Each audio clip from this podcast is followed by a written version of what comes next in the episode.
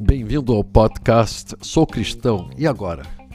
Sou Thomas San e nós vamos conversar sobre várias formas de idolatria. Hoje, especificamente, vamos falar sobre a idolatria da ideologia. O ser humano ele, ele gosta de absolutos e, de fato, existe um absoluto, seu nome é Deus.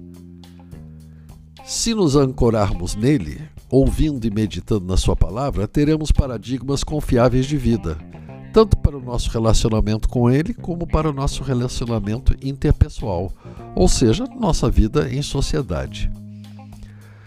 Como o homem, em sua grande maioria, está afastado de Deus e não o reconhece como Senhor onipotente e onisciente, vê-se forçado a criar seus próprios absolutos. Qualquer absoluto que não seja Deus é um ídolo, uma imitação barata e disfuncional de Deus.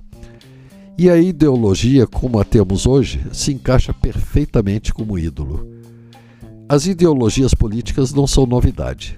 Na Idade Média, ela se expressava pelo direito divino da monarquia, qual seja, o rei era um ungido de Deus e, portanto, tinha poder absoluto sobre seus súditos.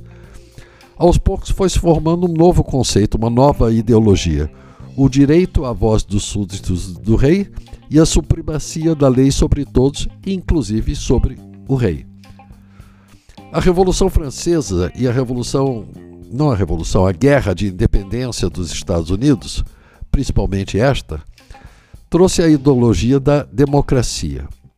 Neste conceito, a paz e a prosperidade são garantidas a partir da representatividade dos eleitores nos seus governantes.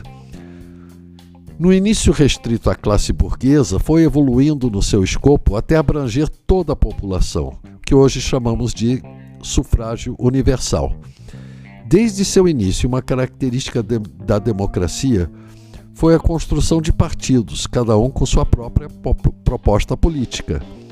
Com o tempo, duas linhas mestras se firmaram. Havia uma ala que procurava conservar valores e privilégios, a que se acostumou chamar de direita. Outra que buscava uma utopia na qual a justiça social prevalecesse e nos quais tabus foram quebrados sistematicamente, passou a ser conhecida como esquerda. Essas tendências foram se cristalizando à medida que filósofos sistematizavam o pensamento, quer de um lado, quer do outro. Por exemplo, a partir dos escritos de Marx e Engels, as linhas divisórias foram traçadas e os dois campos de pensamento político deixaram de ser adversários para se tornarem inimigos. Nesse processo, as ideias se transformaram em ideologia. E o que é que caracteriza uma ideologia? é quando o sistema se fecha sobre si, não mais permitindo a discussão de novas ideias. Tal discussão passa a ser taxada de traição. A União Soviética de Stalin matou 20 milhões do seu próprio povo por ousar pensar.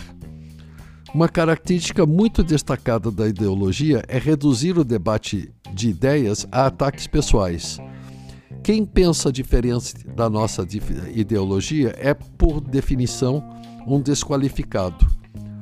Outra é a necessidade de reescrever a história de tal maneira que o passado justifique o presente. Fatos reais podem e devem ser distorcidos a fim de fortalecerem a ideologia do momento. Todos os problemas encontram respostas e soluções apenas dentro da caixa fechada de, da ideologia. E por fim, o que é o pior, os fins justificam os meios. Não há como harmonizar nossa obediência a Deus com esse tipo de conduta política. Somos, como discípulos de Cristo, pacificadores e não guerreiros sanguinolentos. Amamos-nos uns aos outros, amamos até os nossos inimigos. Servimos uns aos outros. Não buscamos exercer poder uns sobre os outros. Somos pacientes, longânimos e principalmente somos humildes, reconhecendo o fato que não somos donos absolutos da verdade. Até porque, como eu comecei, existe a verdade e seu nome é Jesus Cristo. O resto é idolatria. Hoje falamos sobre a idolatria da ideologia.